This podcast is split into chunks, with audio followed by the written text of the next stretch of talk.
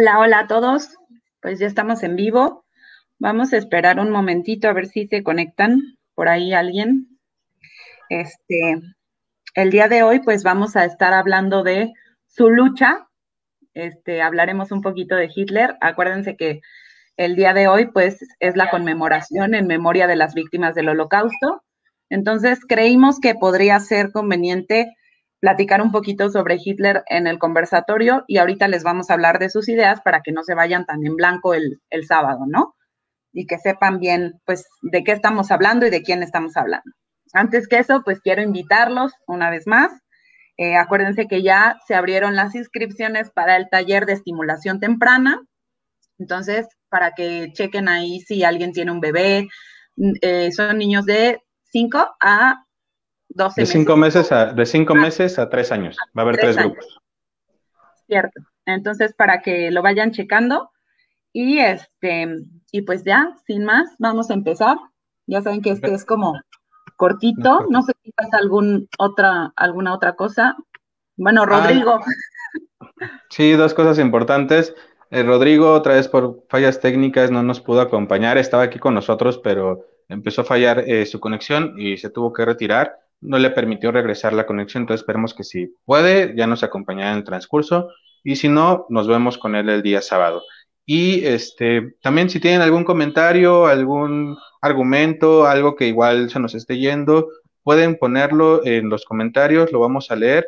Les recordamos que solamente nos estamos basando en el capítulo 11 del libro Mi lucha, ¿vale? Sí, el capítulo 11 que se titula La nacionalidad y la raza. Entonces vamos a hablar literalmente en sus palabras, obviamente hicimos como un pequeño resumen para que fuera más fácil para, para exponérselos a ustedes, pero pues lo pueden estar checando ahí en el libro de Mi Lucha. Entonces. Encuentran en este, internet. Está en internet, está en PDF, así que. pero cómprenlo mejor. Sí, cómprenlo. bueno, empezamos. Este, la primera parte, pues les voy, a, les voy a leer un poquito el resumen y luego ya hacemos comentarios. Si quieren hacer comentarios, ya saben que son libres de expresarse. Entonces dice, la naturaleza junta las razas y bajo las leyes de la naturaleza se someten a la reproducción y multiplicación de cada especie. Cada animal busca emparejarse con un congénere de la misma especie. Sin embargo, cuando existe la unión de dos desiguales, la cría será racialmente inferior.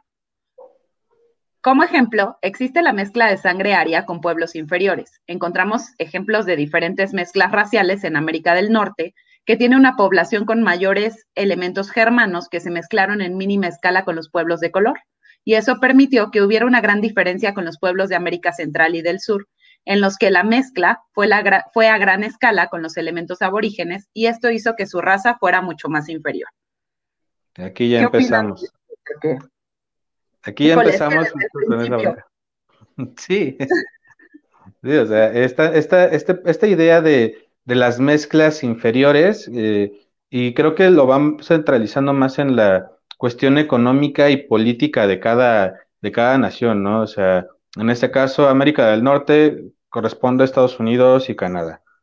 no es tanto que no hubiera una mezcla entre sus, sus poblaciones, que creo que ahorita el pobre se daría le daría un infarto, ¿no? Si viera a Estados Unidos que está conformado por, en sus tres cuartas partes, por una mezcla de, diferentes, este, de diferentes razas, de diferentes culturas, y que al final del día, él en ese momento creo que se construye más por esta idea de, de, de, cuestiones políticas y económicas, ¿no? Como ellos tienen más economía y su territorio es más grande, pues por eso ellos son mejores que este, los pueblos como México, Guatemala, Honduras, Argentina, Brasil. Y porque además le da una sobrevalorización a la parte europea, ¿no? Finalmente los gringos pues se asentaron los, los ingleses y fue muy difícil que hubiera una mezcla con, con, los que vivían ahí, ¿no? Con los indios. Entonces, creo que eso es lo que también enmarca ahí. A diferencia de los españoles que llegaron a un lugar sumamente poblado, donde sí hubo muchísima mezcla, ¿no? Y aparte, pues todo lo que trajeron. Bueno, continuamos. Las grandes culturas del pasado cayeron en la decadencia debido a que la raza de la cual surgieron envenenó su sangre por medio de la mezcla. Existen tres tipos de hombres, los creadores, los conservadores y los destructores de la cultura. y únicamente el grupo ario se encuentra entre los creadores. Una de las condiciones esenciales para la, formación de, culturas, de culturas elevadas es la existencia de los elementos raciales inferiores, porque solo ellos pueden eh, compensar la falta de los medios técnicos sin los cuales ninguno, ningún desarrollo superior sería concebible. Durante las primeras etapas de la cultura humana era mucho más fácil que se utilizaran a los animales domésticos que los servicios eh, prestados por los hombres de las razas inferiores. Hasta después de la, esclavización empezó a afectar también a los animales el mismo destino. Pues Segunda degradación. Sí, claro, por supuesto. O sea, vemos que los animales están incluso puestos todavía en un lugar muchísimo más alto que, cualquier ser humano, ¿no? O sea, que, los seres humanos mezclados. Cualquier cosa puede valer más que ellos. Entonces, pues desde aquí ya vemos todas estas situaciones en que de verdad él odiaba a todas estas mezclas, ¿no? Y creo que es importante tomar en consideración este punto igual para un poquito más adelante. La cultura. ¿Cuál es realmente su perspectiva de la cultura al momento de hablar de las razas, de las mezclas, de la inferioridad. Eh, yo lo marcaría más como eh, que, bueno, ahorita no vamos a decir mucho de él, lo vamos a decir el sábado, pero aguas, porque aquí ya empieza a haber inclusive como un, un pedo de, inferioridad, ¿no? De él mismo al, proyectarlo en otras culturas. Continúas. Ok, este, evidentemente no hubiera podido evolucionar el ser humano si no es a partir del esclavismo que tuvo que haber para salir adelante y progresar. La mezcla de sangre y la descendencia racial son las causas de la desaparición de todas las viejas culturas. No era porque perdieron las guerras, sino por la anulación de la fuerza de resistencia que solamente pueden tener las personas con la sangre que no ha sido contaminada. Y aquí, bueno, o sea, a mí se me hace así como, no sé, súper duro pensar que, que en serio cree que o justifica hasta esta parte como de, las guerras, de perder las guerras, como de no, no fue porque tú perdieras porque no eres fuerte, sino perdiste porque como tu sangre está contaminada, no puedes tener esa fortaleza que, te, que necesitarías para entonces seguir en esta cuestión eh, de la guerra, ¿no? Entonces, y, ahí, y, yo me remontaría, por ejemplo, a aquí en México, ¿no? Los aztecas durante la conquista o vámonos un poco antes y los africanos durante las conquistas que se estuvieron dando. Ellos eran su raza pura, los africanos eran puros de raza. Ellos no estaban contaminados por ninguna mezcla de, sangres europeas, americanas, asiáticas, de ningún tipo. Entonces, fueron esclavizados. ¿Por qué realmente? Según su estructura, en el, en el argumento que le está dando, es porque se mezclaron, pero no se mezclaron. Él no está contemplando otros factores como eh, la cuestión tecnológica, todas las formas de, dominio o esta idea de control de otros pueblos realmente. ¿no? Creo que también esa es una bronca en donde él mismo en su discursiva se está yendo para otro lado o no lo está tomando en consideración, aparte de que se vuelve muy repetitivo. Creo que esta falta de argumentos para justificar su idea lo lleva inclusive a perder ciertos puntos de su, de su idea. Sí, absolutamente. Ah, me toca, ¿verdad? Eh, aunque parece, o el, antípoda. Perdón, el antípoda del Lario es el judío. El antípoda es lo contrario de, algo, ¿vale? antípoda.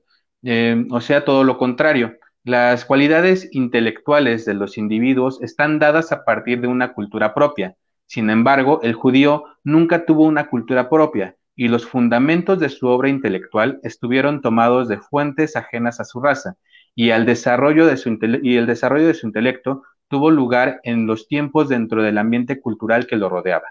Aunque pareciera que los judíos tienen las mismas capacidades intelectuales, les falta el sentimiento idealista que solamente se puede encontrar en los países cuya cultura está impregnada de, en ellos. A mí me gustaría saber qué piensan los que están escuchando esto, porque, o sea, a mí su sentido de cultura se me hace completamente diferente a lo que hoy conocemos como cultura, ¿no?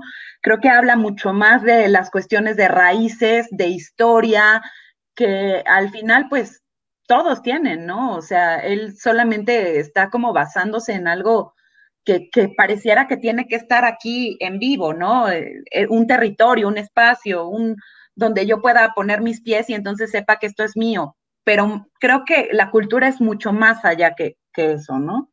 Bueno, de ahí esta, esta, esta forma de estructura, ¿no? Alemania para los alemanes, que justo ahorita me, me, decías, ¿no? Alemania para algunos alemanes. O sea, desde ahí bien para ciertos alemanes, y que justo es lo que, me, lo que acabas de mencionar, Penny. O sea, no creo que esté muy enfocada su visión de cultura. Continúas. Ok, el espíritu del sacrificio del pueblo judío es un instinto de conservación y tienen un sentido aparente de solidaridad que detrás está alimentado por egoísmo individual. El judío, por lo tanto, constituye un Estado sin límite alguno. No está delimitado por nada y como no tiene un Estado, no hay forma en la que se pueda erigir una cultura, porque todo lo que posee el judío es el acervo cultural de otros pueblos corrompido en sus propias manos. No es posible pensar que exista un arte judío es imposible porque nunca ha tenido una circunscripción territorial determinada y por lo tanto nunca ha tenido cultura. Ni siquiera se puede llamar nómada, porque el nómada ya tiene una definición del concepto trabajo que hubiera sido la base para construir una intelectualidad necesaria, sino que el judío siempre ha sido un parásito en el organismo nacional de otros pueblos y se propaga como parásito. Para sobrevivir como parásito, tiene que recurrir entonces a mezclarse de su verdadero carácter aquí creo que marca totalmente todo este sentir que tiene contra los judíos, que parece que más que otra cosa es el coraje de que su propio pueblo, los arios, los puros, no tengan esta posibilidad que tuvieron los judíos, ¿no? O sea, de, llegar a tanto, de hacer tanto, de mover tanto, sobre todo económicamente, ¿no?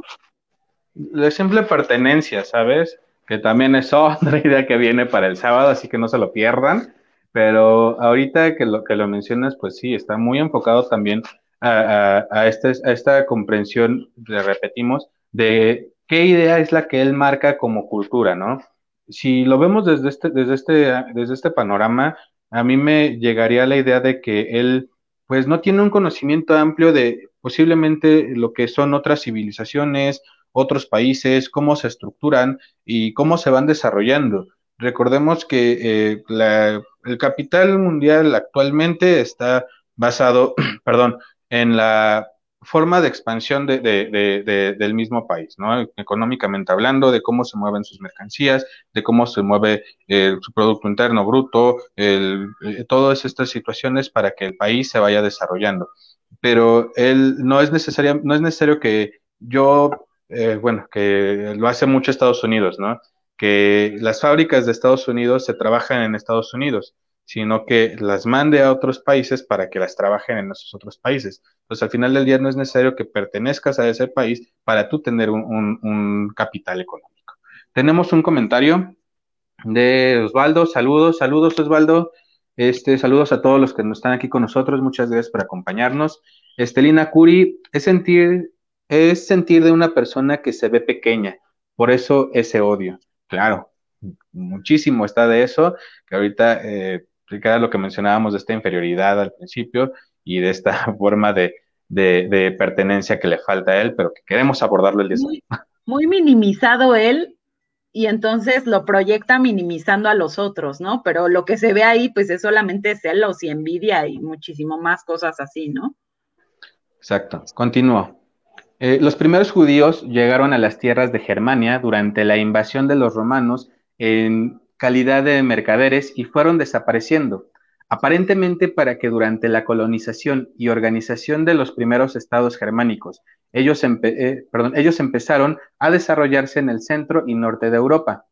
Tras las primeras colonizaciones, el judío súbitamente aparece y se introduce en la vida económica, no como productor, sino como intermediario porque tenía una habilidad mercantil de experiencia milenaria que lo colocaba en un pleno, perdón, en un plano de gran ventaja con relación a los arios, haciendo entonces negocios. Y... O sea, entonces aquí hablábamos de la cultura, ¿no? ¿Qué es la cultura? Porque pues si está diciendo que tienen una experiencia milenaria, pues entonces sí tienen raíces, ¿no?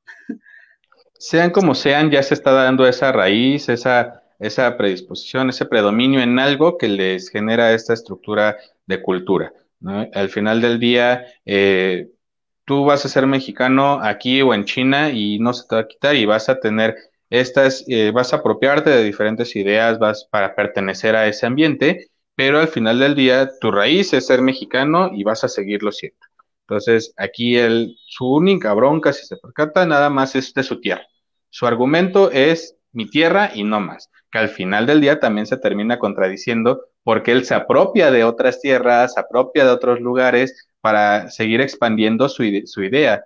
Eh, creo que va más en, si lo podemos hacer nosotros, los arios, ¿no? Pero ustedes, los, judíos, no pueden hacerlo. O sea, si nosotros lo hacemos está bien, si ustedes lo hacen está completamente mal.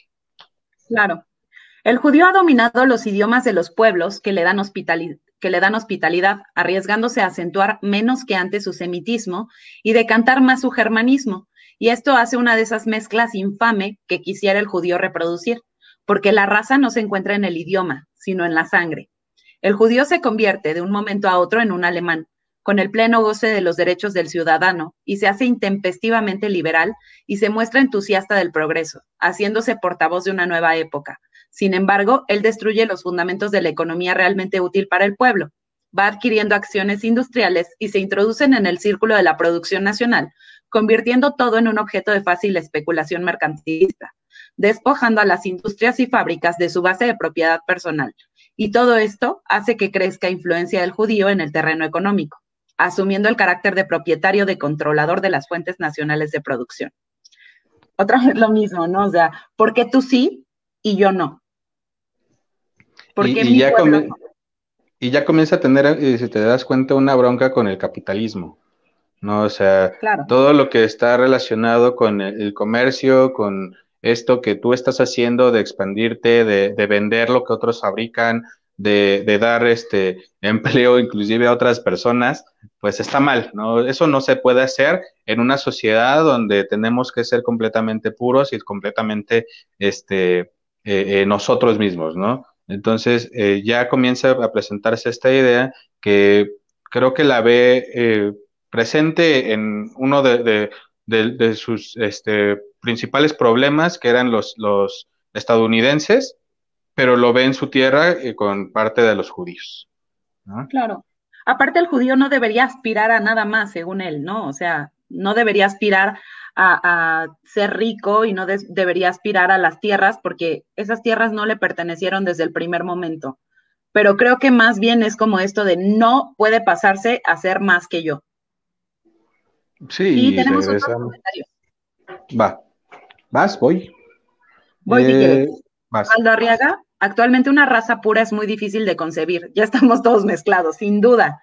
Sin duda, y, eh, o sea, sorpresa para los mexicanos neonazis, que no sé por qué hay grupos aquí, este, neonazis, y, resulta que, pues él ya lo dijo, ¿no? O sea, contra los que venía después, pues iba a ser contra nosotros, efectivamente, porque estamos súper mezclados, porque no hay nada de pureza en nuestra sangre, y este, y pues bueno, de pureza en esta cuestión como de raza. no sé por qué eso me vino a la mente el, nuestro queridísimo presidente Andrés Manuel, ¿no? o sea, ¿por qué nos invadieron? Pídanos perdón, ¿por qué nos hicieron esto? Iba a pasar. Eso era algo que estaba inevitable, que tenía que pasar para que justo se, diera esta, esta expansión. O sea, esta idea que tiene de, de, ser una única raza y que nunca estuviera mezclada es algo este, irrisible inclusive. O sea, eso no podía ser en ningún momento desde la formación del mundo, ¿no? O sea, nos estamos mezclando desde que se presentó el primer eh, eh, este Homo sapiens en la Tierra. Desde ahí comienza la mezcla humana, ¿no? Y mucho antes, tal vez, ¿no? Continuamos. Dice Estelina, el mestizaje viene desde los apellidos, por supuesto, viene yo creo desde antes, ¿no? Pero en los apellidos se nota. Dice ahí Lucía, somos una especie y tenemos nacionalidad. Razas no existen. No es que hayan desaparecido, solo estamos cambiando las palabras. Efectivamente, y era lo que comentábamos, eh, estábamos hace rato platicando y dice, es que, me dice Manuel, es que es tan difícil porque estás leyendo a este compa y habla de razas y entonces es así como, ¿cómo digo? O sea, porque claro, o sea, en todo caso, raza sería raza humana y ya, o especie humana, que sería lo correcto, pero no, no hay diferentes razas, ¿no? Razas eh, están, por ejemplo, las de los perritos, ¿no? Y, yo creo que ya ni eso debería de haber, o sea, ya solamente son perros y humanos. Entonces acá el comentario de qué son los perritos mezclados para los tacos. Imagínate qué hubiera pensado de, tantos perritos mezclados que hay ahora, ¿no? O sea, yo creo que ¿De qué son? ¿A dónde pertenecen? de hoy. Exactamente. Eh, ¿Dónde te quedaste? me perdió. ¿O sigues tú? No, vas tú. En el caso de los obreros. Ok, perdón. En el caso de los obreros de clase social baja, el judío se acerca a ellos, hace que confíen en él y finge cierta eh, con misericordia, incluso se indigna de su, de su miseria y pobreza, pero después se esfuerza por estudiar todas sus, penas reales o imaginarias y despiertan, perdón, y despiertan en, él, en el ansia hacia el mejoramiento de, sus condiciones. El judío tiene la capacidad de eh, aleccionar al ario tratando de luchar contra los mejores situados en, el, en lo social y, perdón, una disculpa, es que no pasé esa. en lo social y contra los males sociales fundando la doctrina marxista y presentándola como, como íntimamente ligada a, exigencias, sociales. sociales justas, que son desde un principio totalmente injustas e imposibles de cumplir. Según esta doctrina marxista judía, hay dos partes separadas, que son el fondo de toda la lucha judía, de forma invisible, el movimiento político y el movimiento sindicalista. Perdón, es que se me movió el tamaño de la fuente. Bueno, y, además vemos que es cierto, ¿no? Él luchaba contra el socialismo. Eh, no sabemos por qué odiaba tanto a Marx, estuvimos eh, pensando en eso, estuvimos incluso buscando si había alguna cuestión como de judaísmo en él, pero parece que no. Entonces, este, creo que nada más era porque iba en contra de sus intereses políticos y sociales, ¿no? Sí, estas ideas de, eh, económicas y de darle una igualdad al obrero, a la clase baja, o sea, al final no correspondía a, esta parte de, de todos, todos tenemos que ser arios y todos tenemos de tener el poder. Y que ahí me llegaría también esto, o sea, si al final le terminas dando todo el poder a una sola raza, ¿quién tiene realmente el poder? ¿No? O sea, no va, no va a existir en, esta utopía que él se marca de, solamente en somos nosotros. Creo que... No, no hay nosotros, estaba él y los demás. O sea, él estaba hasta arriba de toda la... O sea, por, por eso le decían Führer, ¿no? Por eso esta película de Jojo Rabbit, que por cierto se la recomendamos, este, es muy buena porque además es tan exagerado todo como lo hacen, o sea, el hecho de que todos se saluden, aunque no esté Hitler presente, pero que tengan que, alabarlo, creo que eso marca el cómo se ponía él arriba de todos, siempre. Bueno, sigo. Era esta división del Dios, ¿no? Claro, él era el Dios y él tenía el poder sobre todas las cosas, hasta sobre la vida de la gente. Bueno, sigo. En el caso de los sindicalistas, se trata de propaganda que ofrece ayuda y protección al obrero. Con esto, el judío destruye los fundamentos de la economía nacional, sirviéndose de la organización sindicalista, que parece bienhechora para la nación, pero en paralelo avanza también el desarrollo de la organización política que operan junto a este movimiento sindicalista, introduciendo a las masas por la fuerza a ingresar a, la actividad política y poniendo al servicio de la idea política, en el caso de los sindicalistas, su principal arma de lucha, que es la huelga general. Voy a continuar con el renglón siguiente porque creo que está relacionado. La prensa está adaptándose al nivel espiritual de los menos instruidos y su propósito es fomentar los más viles instintos de la masa, denigrando todo lo que puede considerarse el sostén de la autonomía nacional, de nivel cultural y de la independencia económica, sobre todo si tiene que ver con fanatismo. El judío termina sustituyendo la edad de la democracia por la dictadura del proletariado. Y pues bueno, creo que está relacionado porque tiene que ver con esto de la libertad de expresión que hablábamos hace rato, ¿no? O sea, no se vale pensar. No se vale pensar, no se vale que alguien se salga de, este, de este dispositivo que ya está puesto por él. Y pues creo que, que eso es la característica que tiene su ideal, ¿no? Que él está sobre todas las cosas y que los demás pues no pueden opinar. Pero eh, regresamos también nuevamente a sus contradicciones, porque él les da una voz y, una una libertad a, ciertos grupos que al final del día eh, también no cumplen como sus expectativas, ¿no? O sea, habla al principio de los norteamericanos y que por algo ellos no son tan inferiores como los sudamericanos o los centroamericanos, ¿no? Entonces ya les comienza a dar esta, esta base, pero creo que ahí este se da como que, ay, sí, cierto, pero que estoy contra ellos, ¿verdad? Y, ah, pero no se puede, este, no puede haber esta, esta parte de medios, o sea, o sea, sí, sí, ya lo dije, pero no puede haber esta parte de medios porque de, lo contrario se sale todo de, de, de, la regla, del renglón, ¿no? Entonces rompe también ahí, un, ya comienza a romper su, su discurso. Mm, pensando en los orígenes, ¿te, ¿te, quedaste ahí? Sí, ahí empiézale. Pensando, pensando en los orígenes de todo el desastre alemán, se puede encontrar que la causa principal y definitiva tuvo su raíz en el problema racial y el problema judío. La pérdida de la pureza de la sangre destruye para siempre la felicidad interior, degrada al hombre definitivamente y sus consecuencias físicas y morales terminan siendo fatales. Todo ese florecimiento del antiguo imperio decayó debido a esa mezcla. Otra vez se me movió la fuente, perdón. De toda esta convicción surgieron para nosotros los principales básicos y la tendencia del nuevo movimiento. Es necesario detener la decadencia del pueblo alemán y cimentar las bases eh, granítica sobre la cual podrá subsistir, subsistir perdón, el Estado que represente un organismo propio del pueblo, un Estado germánico en la nación alemana. Y pues esto básicamente son las palabras de Hitler. Yo lo que pienso, o sea, para, para este, hacerlos pensar también ustedes es, ¿cómo le creyeron a este compa? O sea, ¿cómo creyeron todo lo que decía él si desde el principio está diciendo, no sé, todas estas cosas, barbaridades, que no está sustentado en nada, que solamente vienen de su chaqueta mental? O sea, de verdad, creo que de verdad me pregunto, ¿cómo es que convenció a tanta gente? Y aquí lo dice, ¿no? Tenemos que hacer algo. ¿Tenemos que hacer algo de qué?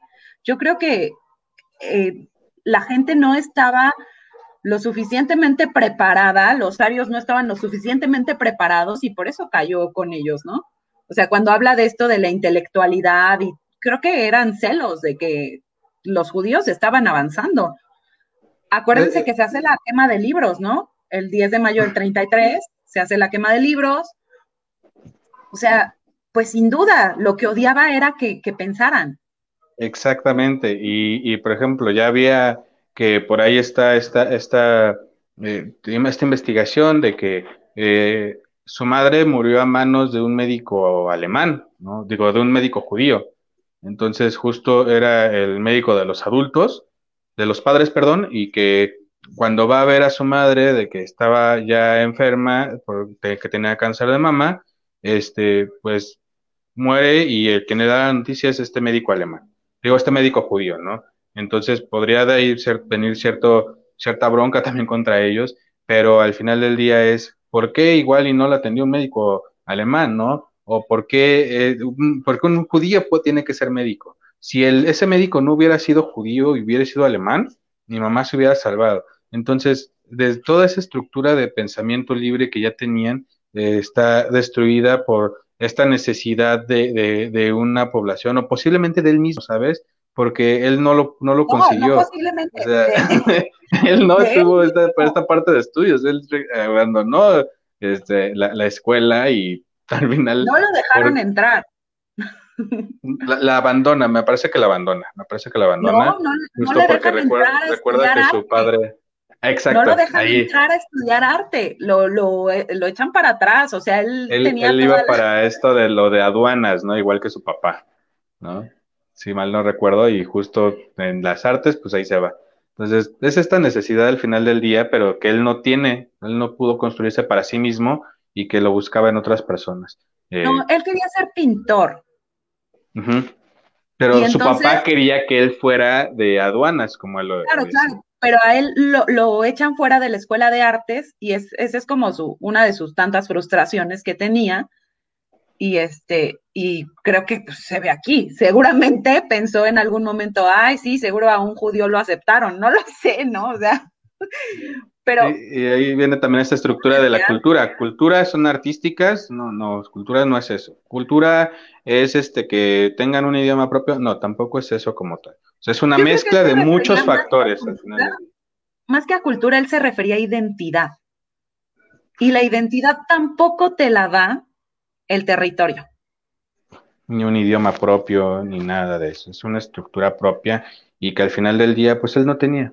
Él no tenía esa identidad. Él se construye una identidad basada también en todo lo que leía de, los eh, arios, de, los antepasados arios, de esta parte de ver la expansión judía que mencionabas hace un momento. Entonces, al final del día, él era lo que odiaba, completamente. Si lo vemos en este primer, en este onceavo capítulo de, de mi lucha, él era lo que odiaba. Y creo que ahí podría ser este primer análisis que justo estaría bueno que ustedes lo vieran, lean el libro y pues, si ven algo que igual a nosotros se nos fue, pues nos escriben, si es necesario, pues nos dicen, aquí te equivocaste, Manuel, y no dice eso, ¿no? Eh, este, y, y, sin problema, ¿no? Pero bueno, pues vamos a dejarlo hasta aquí, ¿te parece, Penny?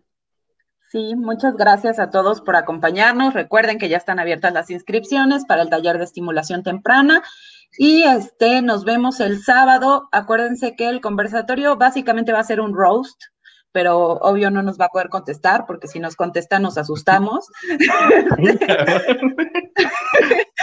pero este, pues bueno, la idea es que, pues que veamos, creo que, que eh, justo en memoria de las víctimas del holocausto, me parece que es importante conocer un poco más de la idea que tenía este señor que estaba completamente loco y también, este, pues, hacerlo un poco trizas, ¿no? Entonces, acompáñenos a hacerlo trizas este, en este conversatorio del sábado. Ya obviamente vamos a hablar como de su vida personal, vamos a estar hablando de, de todo lo que pareciera desde el ámbito psicológico que lo motivó a esto y de todos los errores que, tuvo, ¿no? Exactamente. Entonces, pues acompáñenos, los esperamos, también traigan sus comentarios, van, vamos a tratar de hacerlo pues muy, muy este, didáctico, entonces estén ahí presentes con sus comentarios, opiniones y pues apoyando también el conversatorio, compartiendo, dándole like, síganos en todas nuestras redes sociales, en Facebook, YouTube, Spotify, en Instagram, en todos nos encuentran como Psicomnia y pues suscríbanse al taller, ¿vale? Y pues nos vemos el sábado. Eso, y la película, no lo olviden, Jojo Rabbit. Se las ah, vamos a dejar en los comentarios, ¿vale?